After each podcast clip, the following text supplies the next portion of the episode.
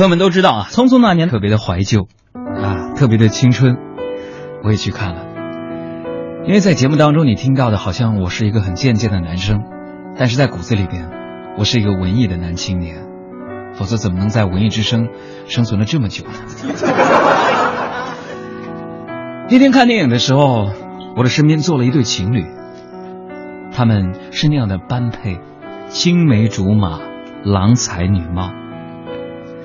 女的看了电影之后哭得不行了，那个男的就一直在那安慰她：“亲爱的，别哭了，没关系，都已经过去了。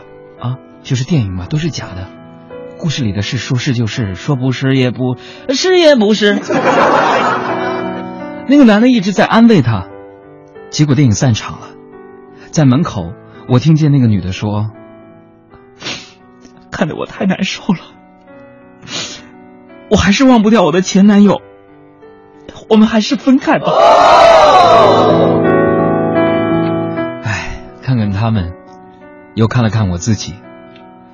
我觉得只有长得那么好看的男孩和女孩，看完了《匆匆那年》，才会想起自己在学校中的初恋和爱情。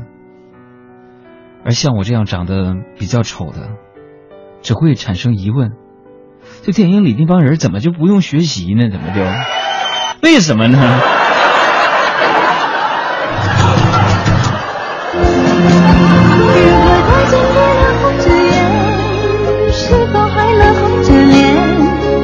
就像那年匆匆刻下永远一起那样美丽的谣言。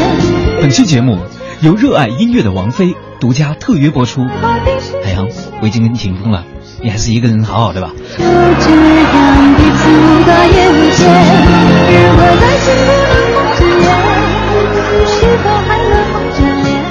匆匆那年的电视版呢，我看过了，它告诉我们一个道理：不上大学才能出任 CEO，迎娶白富美。走上人生的巅峰。匆匆那年的电影版也告诉我们一个道理，就是那个陈赫怎么演什么都像曾小贤呢？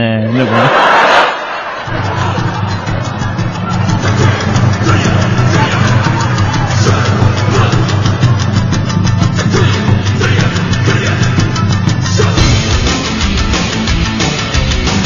我想起我的青春啊，那个时候呢，一直不知道，就是你们海洋同学的妈妈啊，原来这个当妈的是会偷看日记的呀，偷看我日记呀，他天天看的，直到有一天呢，他语重心长的跟我就说了：“海洋啊，我说妈，啥事儿？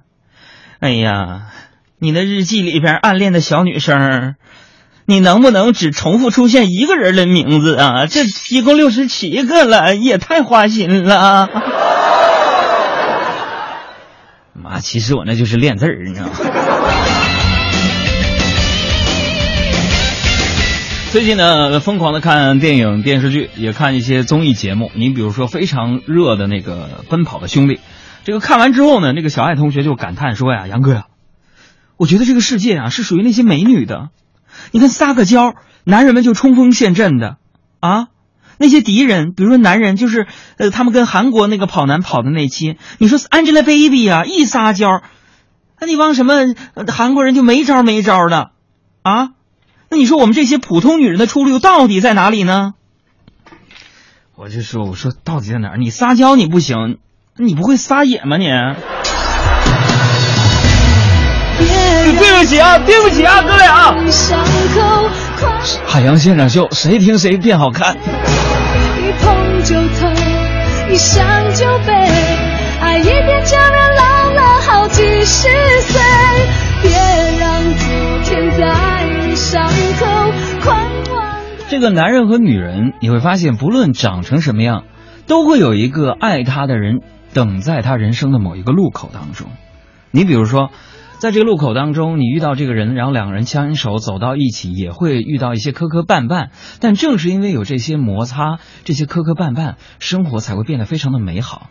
你比如说，我跟我媳妇儿吧，啊，呃，遇到什么事儿在生活当中，我们都是有商有量的，互相商量着、计划着去做。你比如说昨天吧，逛超市啊，我就刚好看到什么呢？就是，呃，就是那个刷碗不有那种钢丝球嘛，对吧？那种钢丝球是特价，就想买几个，然后我媳妇儿呢就非得说你别买那钢丝的，你买那个海绵的。我说我就喜欢钢丝，那个多有力度啊，多么豪情啊，多么硬朗啊。她说你就买那个海绵的，海绵那个柔软，不会那个把那个把那个茶碗呐给它刮破了。我说就买那个钢丝球，那个钢丝球刷起来我才有力度，我就我才觉得有一种过瘾的感觉，有一种就是征服欲。啊，咔咔，我俩就争执不下呀。朋友们，你想想，这吵架对于情侣之间那是再正常不过的事儿，是吧？他就坚持让我买海绵的，那个那个擦碗球，我就坚持要买那个钢丝球。当时我俩就争执不下，我我就就腾一下子。他们我这个小脾气，我咔我就上来了，小样的。朋友们，是我没有控制住，我上去啪一下，我给我媳妇一个大嘴巴子。我吓人我就上去，我就咔我一顿臭骂。哎，我说反了你了啊！我说要钢丝，你就要那个海绵的啊？这反了，你刷碗，我刷碗呢？